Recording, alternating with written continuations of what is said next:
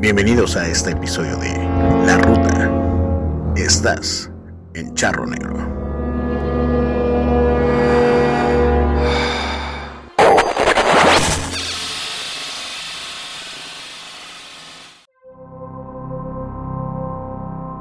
Iniciamos en este momento con la ruta. Pedimos permiso en este espacio para poder hablar de estos temas con el mayor respeto y responsabilidad.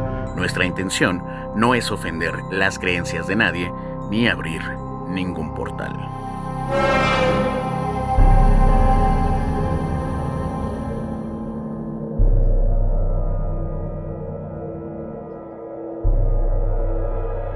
¿Qué tal amigos? Bienvenidos al segundo episodio de La Ruta. Los saluda con gusto Rocío Cartagena. Y bueno, no me encuentro sola, está conmigo Jay Colí. ¿Cómo estás, Jay? Hola, Ro, buenas tardes. Me encuentro bien, espero que tú también. Y pues contenta por la segunda emisión de La Ruta. Sí, ya estaremos platicándoles algunas cosas que, que, se alcanzaron a captar. Dices, bueno, a lo mejor uno o dos, pero, pero sí fueron bastantes, fueron como seis ruidos. Y me decía, me decía una prima, no, es que tu micrófono está mal. Dije, bueno, pues sí puede ser, ¿no? Que el micrófono esté mal. Pero no sé si tú recuerdes que hubo algo que se filtró, que fueron tres golpes. Y luego otro que fue como un lamento. Dije, no, bueno, pues que tiene, trae sonidos incluidos en el micrófono, ¿qué? O sea, era algo más. Entonces, eso lo van a alcanzar a escuchar. Si no han tenido oportunidad de oírnos, ahí pueden eh, poner atención en el primer episodio porque sí se escucha. Pero bueno, nos quedamos con el tema pendiente de la medalla de San Benito. Entonces, pues vamos a platicarles ahora sí qué significa. Además de que si llegaran a tener una medalla a la mano para que puedan ver que viene atrás, hay texto, hay palabras y les vamos a, contar qué significa y en la parte de adelante también. De hecho, en la parte de adelante San Benito con una Biblia y con una cruz hacia arriba y se las vamos a ir platicando. Contarles que es un sacerdote que nació en el año 480 en Nurcia, en el imperio de Bizantino, ya hace cuántos años. Y como les había contado en el primer episodio, es el primer exorcista de la historia. Ok, entonces vamos a ver si tienen ahí ya su, su medalla a la mano para que puedan ver en la parte de adelante como les decía, es San Benito con una cruz y su Biblia. Y en el centro dice Cruz del Santo Padre San Benito. Viene en otro idioma, pero nosotros pues se los vamos a decir que es en español. En el contorno dice, a la hora de nuestra muerte, seamos protegidos por su presencia. Y en la parte de abajo dice del Santo Monte Casino 1880. Eso es lo, lo que dice en la parte de adelante. En la parte de atrás viene una cruz, como les decía en otro idioma, pero nosotros se los vamos a decir en español. En la parte de arriba dice paz, arribita de la cruz. Luego en la parte izquierda dice, es malo lo que me ofreces, traga tú mismo tu veneno. En la parte derecha dice, va de retro, Satanás, no me aconsejes cosas vanas. Luego en la cruz vertical dice, la Santa Cruz sea mi luz. Luego en la cruz horizontal dice, que el dragón infernal no sea mi guía. Y en el centro dice, cruz del Santo Padre Benito, porque todo eso te protege del mal. Es algo importante que usan los, sacerdotes y los exorcistas. No sé si ustedes, si ya tuvieron la oportunidad de ver la película del exorcista de 1973. Ahí en la batalla final que tiene el sacerdote, le arranca algo del cuello, esa medalla. Es, está, está muy padre y la verdad es que si tienen oportunidad, pues eh, cómprenla o que se la regalen, que es lo ideal, que tengan su medallita, que la tengan con ustedes, porque pues bueno, es, es de protección. Ro, aquí pues la medallita es indispensable que esté bendita, ¿no? Así es, Para que claro. pues, tenga esa funcionalidad. Sí, de acuerdísimo, tiene que estar bendita. ¿Cómo ves? Pues muy interesante, Y que a pesar del tiempo siga siendo un símbolo muy importante para la religión católica y que se siga utilizando. Quiere decir que realmente pues sí tuvo un impacto muy fuerte y pues que se siga utilizando, ¿no? Así es, y si te das cuenta no conocen la historia de la medalla, ¿no? Simplemente se lo, a lo mejor se la recomiendan o simplemente se la regalan, se la ponen o ahí la tienen y ya, pero no, tiene una historia bastante peculiar y que en lo personal a mí me gusta demasiado. Ahora, vamos a platicarles ahorita, me gustaría ya que les contaras sobre una de las leyendas más populares de México, la de la planchada. Sí, así es, Ro. Eh, esta es una leyenda de las más conocidas en México pues les voy a contar su historia, la leyenda de la planchada, hasta dónde podemos llegar por un amor enfermizo, hasta dónde el amor no correspondido puede nublar la razón. ¿Qué pasaría por la mente de la planchada para descuidar hasta lo que más le importaba, que eran sus pacientes, por los que daba su mejor esfuerzo, esfuerzo que descuidó por un desamor, un acto que le costó vagar una eternidad por los pasillos de un hospital. Ella es Eulalia y esta es su historia. Eulalia era una enfermera dedicada a su trabajo, una chica joven de cabello dorado como el sol, con ojos claros y profundos. Su apariencia siempre era muy pulcra y con su uniforme perfectamente planchado, por lo que sus compañeros la apodaron la planchada. Ella siempre demostró un gran profesionalismo y profesaba una dedicación como ninguna otra.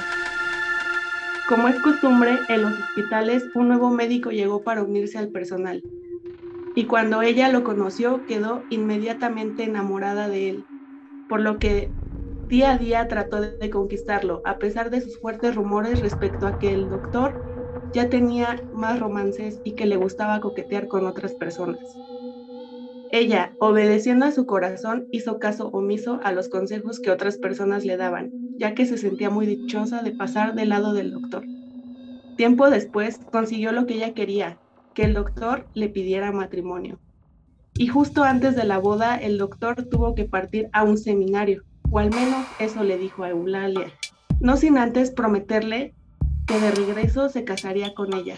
Pero todo era una mentira, ya que el doctor se había ido y había renunciado a su cargo, debido a que se había casado con otra mujer. Muchos dicen que era una enfermera del hospital donde Eulalia también trabajaba, y se había ido de luna de miel Gracias a esta decepción amorosa, Eulalia se percató de que había sido engañada, por lo que volvió a ser una persona fría que ya no le importaban sus pacientes. Se llenó de rencor y siempre estaba de malas, por lo que atendía con desprecio a sus pacientes y muchas veces llegó a cometer negligencia en contra de ellos. Era como una manera de desquitar su coraje por haber sido desilusionada, por lo que algunos dicen que dejó morir a los pacientes con un dolor al que le era indiferente. Con el pasar de los años, ella también cayó enferma. Dicen que se enfermó de tuberculosis y eso le sirvió para reflexionar todo el daño que le había causado a las personas. Buscaba la manera de enmendar sus errores, aunque otras versiones apuntan que ella se suicidó por el desamor. Lo cierto es que durante su muerte hubo testimonios de las personas que estaban hospitalizadas que decían haber sido atendidos por una mujer con las características de Eulalia, con el uniforme bien planchado, el cabello rubio. La única diferencia es que no se notaba su rostro y que el uniforme no era el mismo a las otras enfermeras. Normalmente atiende a pacientes que ya están convalecientes o que están muy enfermos. Hay una historia de una enfermera que es del Hospital Juárez que dice que eh, ella se quedó dormida en uno de sus turnos y se le olvidó atender a un paciente que tenía que administrarle un medicamento muy importante si no podía pues fallecer y pues se durmió. Y cuenta la enfermera que cuando ella despertó, el paciente ya estaba atendido y ya le habían suministrado perfectamente bien el medicamento que necesitaba. Y así hay muchas versiones. Esto es una leyenda de un hospital que está en Ciudad de México es el Hospital Juárez y ahí es donde se aparece la planchada. Si no me equivoco, en donde, en donde ella estuvo ya ahorita ya no funciona. Sí, está muy interesante esta historia, Ro. Yo no conocía el por qué le decían la planchada. Yo tenía como otra versión y pensaba que era porque pues la habían atropellado, pero pues no, nada que ver tiene nada que ver porque pues fue por su uniforme, porque ella siempre fue como muy dedicada a su aspecto físico, Exacto. atender bien a los pacientes, pero pues por desamor cometió actos en vida que pues la llevaron a estar ahorita pues vagando y tratando de enmendar sus culpas. Correcto. Y pues sí, la energía en los hospitales siempre se ha sentido como muy tensa. A mí no me gusta estar en hospitales. Pero, ¿por qué no, ya ahí nos cuentas alguna historia que te haya pasado, digo, no referente a algún hospital, pero para que le compartamos a la gente un poco de nuestras vivencias paranormales. Pues sí, realmente no tengo una historia en un hospital porque no he estado muchas veces en uno, afortunadamente, pero ahorita que eh, recuerdo, eh, días atrás estábamos hablando acerca de pues esta parte del home office que tenemos que hacer por, pues por la situación. Entonces, eh, pensando en eso, me acordé de que cuando yo estaba en la uni, me desvelaba hasta muy tarde haciendo trabajos. Entonces, hubo una ocasión donde yo trabajaba, o bueno, hacía mis tareas en, en la sala, ahí estaba una computadora que era de escritorio. Entonces, esa computadora estaba pegada hacia una ventana que da hacia la calle. Pues normal, siempre tengo la costumbre de estar con mis audífonos, escuchando música mientras hago mi, bueno, en ese entonces tarea. Sí. Recuerdo que estaba escribiendo, de repente empecé a escuchar cómo me tocaban la ventana. Eh, yo pensaba que era la puerta, porque por lógica dices, ¿quién te va a tocar la ventana? Oye, aparte, tu casa está en la parte de arriba, ¿no? No, para aclarar eso. Sí, exactamente. Son tres pisos. Eh, la sala está en el segundo piso y yo estaba ahí. Te digo, aclararle a la gente que desconoce como esa parte de que es complicado de que toquen cualquiera de tus ventanas porque pues estás en la, parte, de arriba. de arriba. Exactamente, sí. Empezaron a tocar, pero pues yo concentrada en mi tarea pues no le di la importancia. Traía audífonos. Imagínate cómo estaban tocando de fuerte para que yo me los quitara y escuchara que estaban tocando. Claro, sí, sí. Súper fuerte.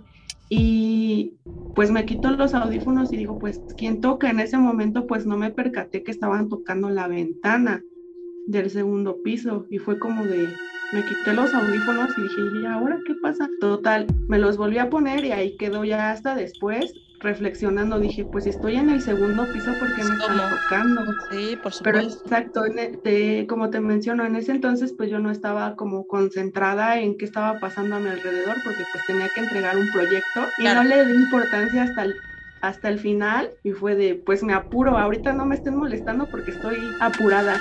no, esas cosas que de repente puedes dejarlas desapercibidas, pero que al final pasan. Un toquido, que jalan algo, que tiran cosas. Ahorita pues porque te percataste que te tocaba la ventana, ¿no? Y que era un poco eh, imposible por la situación, eh, poniendo en contexto de que es complicado menos de que tuvieran una escalera y eso, pues, no sé, ¿no? O sea, no se puede. O sea, no, habría, no, no había manera de que alguien tocara en ese momento la ventana. Entonces es lo que más saca de onda. Qué intenso, ya, qué intenso. Yo quisiera platicarles sobre mi antiguo trabajo. No voy a dar nombres, pero vamos a ponerlos un poquito en contexto para que me entiendan más o menos cómo está. Ahí había clases de natación, una escuela de fútbol, un gimnasio, y eran como tres pisos, pues es un, un espacio deportivo. Eh, a mí me había llamado la atención porque yo iba de repente tres veces a la, a la semana ahí a mi trabajo. Entonces tenía yo compañeros pues que iban toda la semana, ¿no? En mi caso no era así. Entonces yo desconocía muchas cosas que pasaban allá directamente en las instalaciones. Eh, tenía yo unas compañeras que me, de repente me platicaban, no, oye, ¿qué crees? ¿A poco no has visto a la niña? Y yo, no. Pero no abundaban, ¿no? Nada más era como un comentario. Y me acuerdo que una ocasión, un miércoles, tuvimos junta todos y me dijeron, no, pues te toca ir, ¿no? Tienes que ir a, la junta y el que era uno de los días que me tocaba estar allá. Yo iba los miércoles. Entonces eh, fui el, miércoles y me dijeron, la junta es a las 11, pero pues tienes que estar aquí como a las 9. Pues ahí me tienes, ¿no? Pero yo desconocía a detalle todo lo que pasaba. Entonces pues dijeron, no, pues que la junta es en el auditorio y el auditorio está hasta arriba. Son como tres, cuatro pisos. Pues ahí me tienes, ¿no? Dije, no, a mí, a mí me conoces y no me gusta eh, llegar tarde a nada. Entonces dije, pues ¿para qué espero a los demás? Pues ya me subo al auditorio y ahí me quedo esperándolos. Pues ya me subí y todo el auditorio pues, está un poco grande. Entonces pues ya normal, esperé a que llegaran mis demás compañeros. Llegaron, se hizo la junta y al final les dije, bueno, voy a tomar algunas fotos de las instalaciones, pues ya que voy a aprovechar que llegué mucho antes. Entonces, uno de, las personas que estaban ahí me dijo, aguas, no se te vaya a aparecer la niña. Y le dije, ¿qué? Dice, sí, no se te vaya a aparecer la niña. Lo tomé como, pues también como broma, ¿no? Porque a veces, pues ya sabes que los compañeros de trabajo son bromistas. Ajá, tampoco era como que me clavara tanto con eso. Ya cuando, cuando ellos se salieron, pues sí me puse a pensar un poco, porque no era la primera vez que escuchaba algo así, pero yo desconocía bien qué onda. Ya me, me quedé ahí un rato, En la parte de ahí donde está el auditorio está, mm, está un baño, que ese sí, ese baño se siente muy pesado, muy, muy pesado. A esa hora no había, no había gente en el gimnasio, no había gente. Me puse a pensar y dije, bueno, pues es que son muchas coincidencias, ¿no? Pero hasta ahí no indagué más. como unas dos semanas después, me tocó ir otra vez temprano, el miércoles, pero dije, bueno, voy a aprovechar de que ya vi a qué hora no hay gente, voy a pasar al gimnasio y ya después me bajo a trabajar. Entré al, gimnasio y todo, pues estaba yo con ropa deportiva y aparte yo llevaba pues mi ropa normal pues, para bañarme y cambiarme allá y maquillarme y etcétera. Y dije, bueno, me bajo a, donde estaba mm, como mi escritorio y, y la administración y todo eso y estaba una de las secretarias, que es una compañera, una amiga, y me decía, ay, chío, este, pues ya, ¿no? A, darle, que no sé qué. Y estaba ahí, hay otra persona, igual, ¿no? Este, me decía, no, pues ya si quieres, pues ya terminaste tu, tu, ejercicio y todo, pues ya si quieres vete a bañar, a cambiar, etcétera. Y ahorita, pues todavía no empieza, ¿no? Como tu horario de trabajo. Gracias, ¿no? Y ya la cosa es para no hacerla, es que les los pongo en contexto para que entiendan qué hacía yo ahí en el baño. Y a la hora de ya de estarme cambiando y todo eso, me tocaron la puerta del baño. Y ella me estaba terminando de, de cambiar, de vestir. Y les digo, voy, voy, voy, voy, voy. Y a mí se me hizo mala onda porque, pues, si yo realmente no estaba ocupando como tal el sanitario, quien vaya a entrar, que se pase, ¿no? Yo, pues, al final me puedo terminar de vestir afuera. Entonces, abro la puerta, así pasaron, ¿qué? Como 3, 4 segundos. Abro la puerta, me asomo y no había nadie. Entonces, para esto, yo estaba es el baño en el que entré es el de la parte de abajo que está al lado de, de la administración, de donde yo pues normalmente trabajaba. Y enfrente de ese baño está la parte de la alberca. Entonces me asomo y volteé hacia la izquierda y hacia la derecha y no había nadie. Para eso se iba acercando la, la, persona de intendencia y le digo, oye, le digo, disculpa, es que alguien quería entrar al sanitario. Y me dice, no creo. Y yo, pues, ¿por qué no? Dice, pues porque aquí no, no hay nadie. Dice, yo vengo apenas para acá y de hecho voy al baño a limpiar. Y le dije, no, es que alguien me tocó. Y, pensé que había sido una, una mamá porque había, o, van muchos niños a, a, clases de natación y etcétera. Entonces, puede ser una señora, una mamá, lo que sea, ¿no? El punto es de que si alguien quiere ocupar el sanitario, pues adelante. Me dice, no, te lo juro que no. dije, bueno, quién sabe. Ya, ¿no? Tampoco me quise mal viajar con eso. Entonces me dice, bueno, voy a, la parte de arriba en lo que tú terminas de, de, ocupar el baño y ahorita regreso. Y yo sí, paso. Regreso al, al sanitario, que bueno, me voy a terminar de vestir, porque de hecho ni siquiera me puse los zapatos ni nada, porque salí de rápido para avisarle a la persona que podía entrar. Entonces regreso, entonces dije, bueno, ya pues me termino de vestir y me maquillo aquí adentro, pues me voy a maquillar a, a la administración. Y ya no, seguía yo con mis cosas y le platiqué, en ese momento estaba yo platicando por, por WhatsApp con mi mamá y le dije, híjole, ¿qué crees lo que pasó? Me tocaron la puerta y me dice, pues salte de ahí. Y, yo enojada, ya sabes, de repente cómo soy, ya, yo enojada le dije, ¿cómo, ¿por qué voy a salir de aquí? Y justo cuando estábamos hablando de eso, no manches, me abrió la puerta del baño, la de en donde yo estaba, que la abren, ya hasta, hasta lento la puerta. Y le dije en ese momento a mi mamá, le dije, ay, no manches, me están abriendo la puerta, me están abriendo la puerta. Y me dice, salte de ahí. Y yo como que me enojé más y le dije, ¿por qué me voy a salir del baño? Dije, no me voy a salir.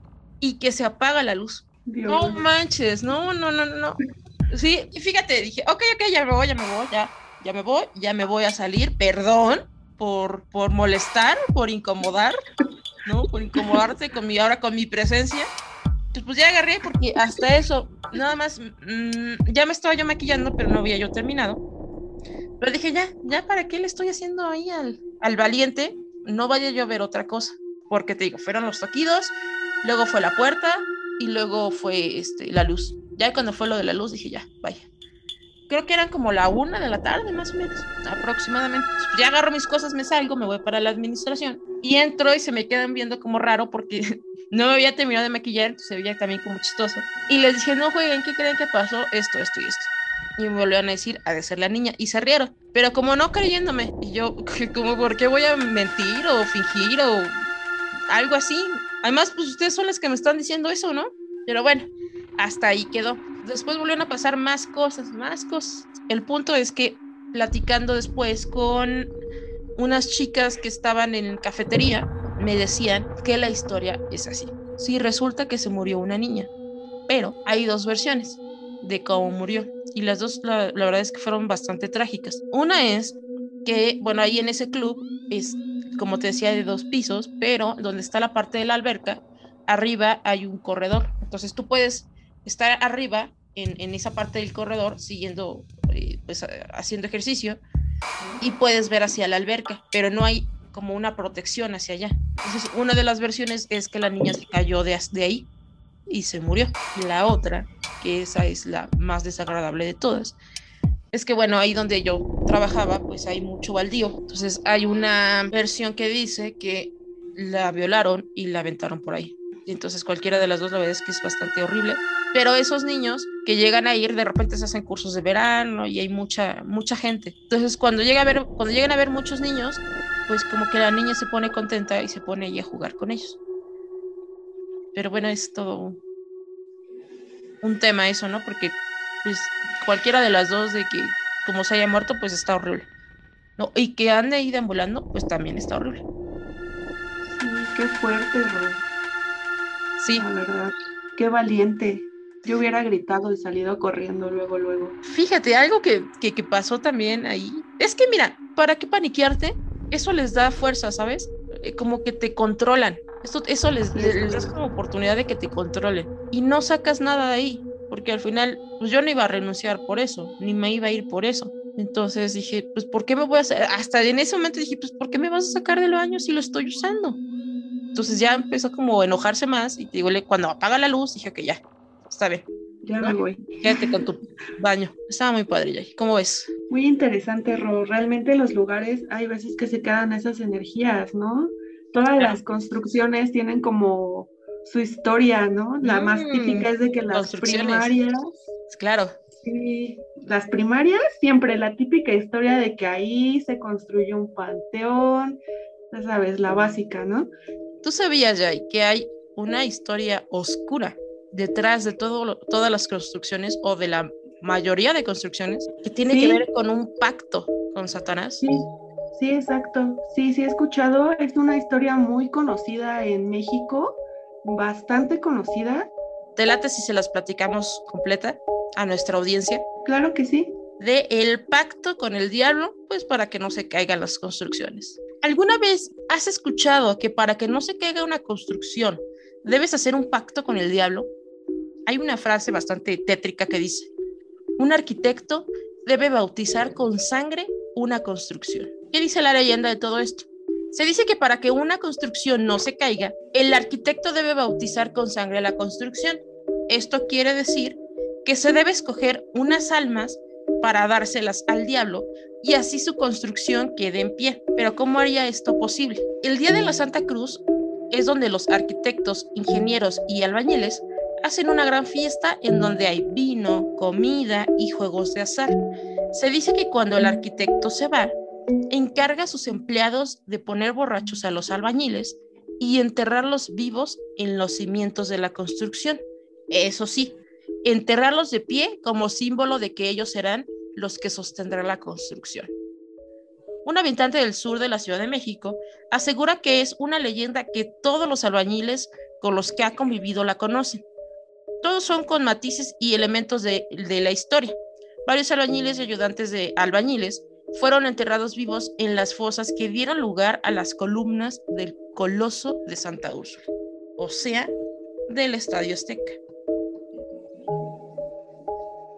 Los arquitectos acudieron a este pacto con el diablo, supuestamente muy conocido por el gremio, a fin de que su obra se mantuviese firme durante décadas, tal como sucedió en el Estadio Azteca, como les comentaba. Al ser gente de escasos recursos, las personas que son elegidas para reforzar los cimientos, nadie se preocuparía por ellos ni reclamaría su desaparición. Esa fue una historia que les contaron hace muchos años y otras versiones de colegas que son también arquitectos, bueno, entre colegas, que fue en realidad un grupo de albañiles el que organizó los sacrificios para proteger la edificación. Fueron puros hombres los sacrificados y que solo murió una persona y que por las noches su alma vaga por los alrededores del estadio. Por donde le quieras ver es una cosa terrible, horrible, porque los emborrachan y así los y así los meten. Esa es la historia de en como muy general, pero también que habla sobre el Estadio Azteca. Pero se da mucho en las carreteras, se da mucho en edificios grandes. Y mi pregunta también es, ¿qué necesidad hay de todo eso? ¿Qué necesidad hay? Por ahí también había leído que hay algunos arquitectos e ingenieros que no lo hacen y se terminan cayendo sus puentes y se terminan cayendo sus construcciones. Cosa tan más terrible y espantosa. Sí, ahora que lo mencionas, eh, hay una historia de un puente que está en Oaxaca, que el arquitecto se negó a, pues, a emparedar gente, a poner los cimientos con personas, y ese puente se cayó muchas veces. Eso en la época del 90, los 90 hasta el 94, me parece. Ese puente se estuvo cayendo, es el que le conocen como el espinazo del diablo, porque había muchos accidentes ahí y hasta que pusieron gente, supuestamente fue cuando el puente eh, se dejó de caer. Pero dicen eh, transportistas, personas que pues están en el área logística que tienen que transportar mercancía, traileros pues, que se escuchan lamentos en ese puente cuando pasan. Y que hay la historia de dos compadres que fueron los fueron como sacrificados, igual estaban tomando iban pasando casual por ese puente y se cayeron. Y les empezaron a echar el cemento vivo, vivos. Qué terrible. Entonces, sí, exacto. Y que se escucha los lamentos de estos dos compadres en ese puente que está en Oaxaca, que se conoce como el Espinazo del Diablo. ¿Y que crees que es una historia que es muy común en México, pero también es común en otros eh, eh, países? Es común en Grecia, las construcciones del Coliseo, hay leyendas donde dicen que tenían que poner a personas para que pues ese, esa construcción pues no se cayera y se lo ofrecían a dioses griegos. O sea, esto no es un tema de, de apenas, ¿no? De que se le ocurriera a algún mexicano hacerlo. Tiene siglos, pues siempre se ha visto. Los sacrificios también los realizaban en las pirámides realmente no sabemos si lo hacían para que también esa construcción no se cayera. Entonces es un tema bastante interesante y muy común y no lo vemos como malo, digamos, lo vemos como algo común. Es de, ay, sí, es que ponen a personas en los puentes, hasta ya lo dices en forma de mofa. Entonces, me hace horrible, ¿eh? Horrible que hagan eso. Sí, de hecho por donde estoy trabajando eh, están construyendo unos puentes que van hacia Naucalpan. Sí. Entonces, eh, con mis compañeros era de que, ay, ya falta que pongan a alguien, ¿no? Ahí hay que irnos con cuidado porque no vaya a ser que nos vayan a emparedar a nosotros. Y ya lo tomas como algo muy común, porque es un tema súper común en México y que pues estaría muy interesante investigar si realmente sí pasa. Por lo que yo investigué, eh, entrevistaron a una arquitecta que estuvo en el proyecto del Estadio Azteca que mencionas y ella dice que no era posible porque una persona se descompone, entonces no iba a poder sostener nada y iba a empezar a, hacer mal la construcción, digamos, a que esa, esa misma carne pues empezara a descomponer la construcción. Realmente no sé si sea verdad. Bueno, sí tiene sentido lo que dice, pero esto yo creo que va más por algo satánico por algo científico. Sí, exactamente. Es lo que ella mencionaba, que no era posible. Realmente era una persona escéptica que estuvo ahí en la construcción, pero pues no sabemos si lo dice por esconder algo. Es un tema pues muy oculto, digamos. No creo que alguien diga, sí, enterramos personas. sí, claro. la construcción. Sí, al final se mete en un problema legal. sí, exacto. Y aceptas que pues, mataste ¿no? Es como matar a alguien. Sí, no, eso está, es, es, eso como un tema aparte, ¿no? Pero sí tiene sentido lo que dices, porque pues no van a aceptarlo, ¿no? Porque es como pues, aceptar la culpa, decir, ay, sí, ¿qué crees que le quitamos la vida a alguien emparedándolo en el en la columna del, del puente o en, lo que sea que están construyendo? Están construyendo igual el metro para, para llegar más rápido a Ciudad de México. Ajá hubo una parte ahí por Colón donde a cada rato se caía y no podían eh, pues cimentarlo de cierta forma y era de ya se volvió a caer, ya se cayó un pedazo de estructura. y ya no hemos escuchado eso. ya no se ha escuchado. Entonces está curioso. No, pues sí, bastante feo. Insisto que es algo muy horrible. Ahora bien, vamos a agradecerle a la gente que ha estado mandando sus historias, pero los invitamos a que sigan haciéndolo porque cada semana vamos a estar grabando y cada semana vamos a estar poniendo sus historias. Vamos a, preguntarles algo y esperemos que nos respondan. ¿Les gustaría que los llamáramos y ustedes contarnos su anécdota? Eso estaría increíble, pero pues también no sé si ustedes quieran, y en caso de que quieran, pues díganme y con todo gusto lo hacemos, les llamamos eh, para que puedan estar aquí en la ruta y pues todos puedan conocer la, la historia que tienen por compartirnos. ¿Cómo viste lo que se alcanzó a captar en la grabación pasada? Que fueron cositas que te estuve enseñando, pero tú, ¿cómo lo percibiste? Pues primero, mmm, en ese momento no te percatas de nada. Claro. Estás como concentrado hablando de, pues de los temas que tocamos, pero yo no escuché nada, de verdad que no se escuchaba ningún ruido cuando estábamos grabando. Sí, a lo mejor le ponía atención porque a veces pasaba alguien, que el vecino ya ponía su música y te preocupaba más eso que no se escucharan esos ruidos. Pero así como que te tocaran, que se escucharan golpes o cosas así, realmente yo no escuché nada. Y sobre todo fue cuando no había ruido. Fue cuando ni siquiera estábamos como con ruidos externos que dijeras, ay, pues escuchó por eso. Eran otras cosas que para hacer el primer programa estuvo muy intenso. Así es. Para esto también queremos platicarle a la gente que nos está escuchando que nosotras pedimos permiso antes de iniciar a grabar, porque nosotros no lo hacemos con el afán de ofender a nadie, de eso incluye sus creencias, eso incluye todo lo que está alrededor, lo hacemos con todo el respeto debido y tampoco queremos abrir ningún tipo de portal, nada que salga, se salga de las manos, no es nuestra intención, nosotros estamos aquí para entretenerlos porque nos gusta hablar de esto y pues eso quiero que quede asentado porque pues no, no lo hacemos eh, con el afán de molestar, lo hacemos para entretener. Y por eso les platicamos eso, porque esos ruidos pues no tendrían que estar. Tengo que una, una de mis primas me decía, es que es el micrófono. Ok, nunca vamos a descartar problemas técnicos o problemas que realmente puedan pasar que estén fuera de nuestras manos, pero habían sonidos como un lamento que hubo por ahí, tres toquidos, no tiene mucho que lo adquirí, el micrófono está en buen estado y mm, los ruidos no tendrían por qué estar ahí. Pero bueno, cada quien va a creer lo que quiera y está bien, no, aquí no, no es que obliguemos a nadie a creer nada de lo que estamos hablando y nada, es bajo la responsabilidad de cada uno. Y bueno, pues también agradecemos porque han estado escuchando nuestro primer podcast, nuestro primer episodio más bien, y queremos agradecerles muchísimo ahí. Nos, nos encantaría que nos pudieran ahí compartir con sus amigos si les está gustando y compartirlos no solo sus historias, sino, sino más cosas que tengan ahí de temas de inquietud y nosotras con todo gusto estaremos platicándolo con ustedes.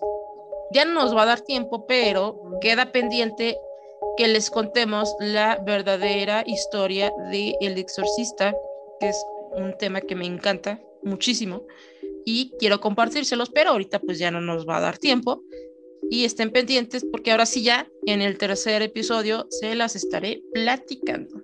Pues sí, agradecerles por escucharnos y si tienen amigos, familiares que les gusten estos temas, los invitamos a que les manden nuestro podcast. Está en Spotify y también está la versión para los que no tienen eh, Spotify y la puedan escuchar. Va a estar en la página de Charro Negro Terror, así está en Facebook, igual en Instagram, en nuestros amigos pues la vamos a estar poniendo en nuestras historias, igual lo voy a compartir y igual sigan dándole me gusta a la página porque ahí va a ser donde se ponga todo el material que vamos a estar pues transmitiendo. Y pues gracias chicos por escucharnos en esta segunda emisión de La Ruta por Charro Negro. Perfectísimo. Y por último, dejamos la, la pregunta al aire. ¿Les gustaría que les marcáramos y que ustedes nos contaran sus historias? Estaría fantástico. Sería un placer para nosotros. Pues muchas gracias. Nos escuchamos la próxima semana. Un abrazo a todos. Pásenla muy bien y pues excelente día. Gracias por escucharnos. No te pierdas el próximo episodio de Charro Negro.